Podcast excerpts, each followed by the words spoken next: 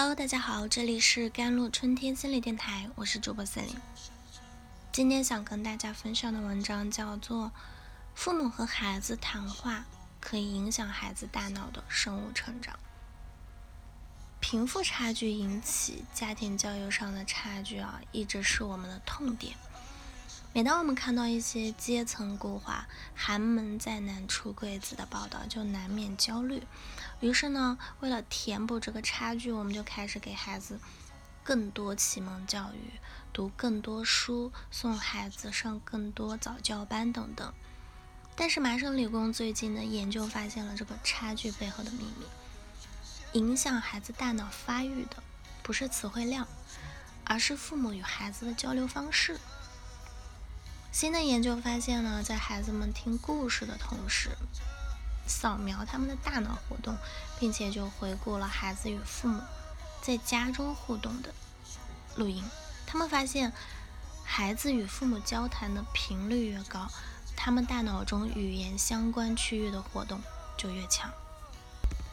无论家庭收入多少，父母教育程度如何，都证明了这一点。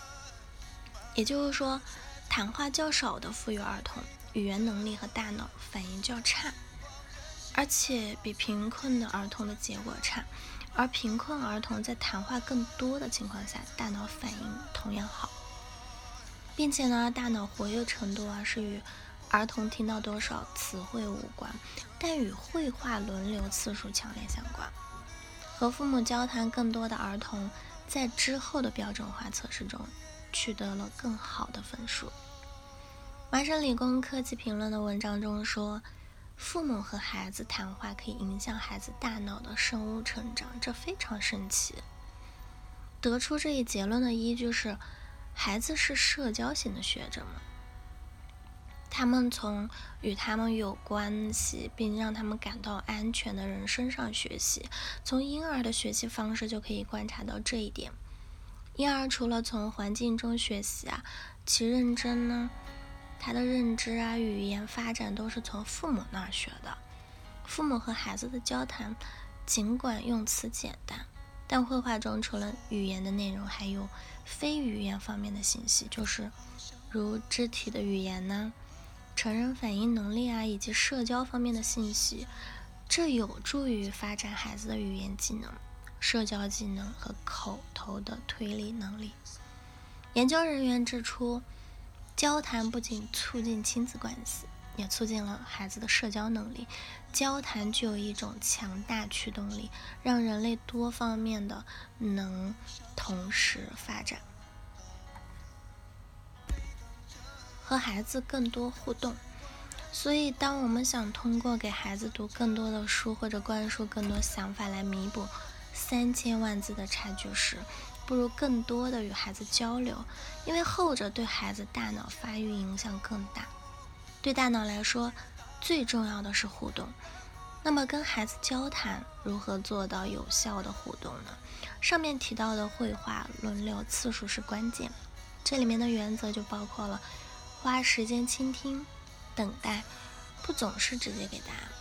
通过给孩子提供思考的线索，慢慢启发下来，孩子的一个问题，妈妈就跟他就进行了多次的对话，还可以发散开去，谈论更多。这样的对话就好比打网球，我们要跟孩子发球回球，多打几个来回。第三大点就是培养孩子的共情力了。但有一种情况啊，网球就难以打下去，就是孩子有情绪的时候。我们都知道，孩子处理情绪的能力是有限的，因为他们大脑中负责理性的那部分还没有发育成熟。当孩子有情绪了，即使是满不讲理，我们大人也要负起更多处理双方情绪的责任。这种处理在心理学上就叫共情，就是识别出他人的情绪，再换位思考，理解对方情绪，同时呢也明白对方和我们之间的界限，做出温暖而理性的反应。这一步就像打网球时等待的球落到地面弹一下再打回去，也就是当孩子发来带有生气啊、委屈等情绪的红球时。我们让红球在地上弹一下，变成绿色了再按。这种共情式的对话啊，不仅仅是追求和孩子的沟通更顺畅，也是在教孩子高情商的解决问题，是很重要的社会技能。重要的不是谁输谁赢，而是借这个机会培养孩子的共情力。孩子平时在学校、将来在职场啊，处理人际关系都是需要这个能力的。当我们羡慕富裕家庭里那些口才好的不得了的孩子。那些上各种的早教班啊、记忆训练的孩子啊，那些有音乐启蒙而多才多艺的孩子，不要忘了聊天这个塑造孩子大脑的最好方式。这是任何家庭都消费得起的教育。聆听、尊重与孩子的对话，远远超过那些昂贵教育机构和补习班的效果。孩子一生中。最珍贵的礼物就是父母用心的陪伴，最好的教育在生活的点滴里。未来人工智能时代，什么最宝贵？是人与人之间建立起来的情感连接，是我们人类特有的人性。而这种连接，很大部分都来自我们日常有来有往的对话。这情感连接不但让我们成为孩子生命中重要的人。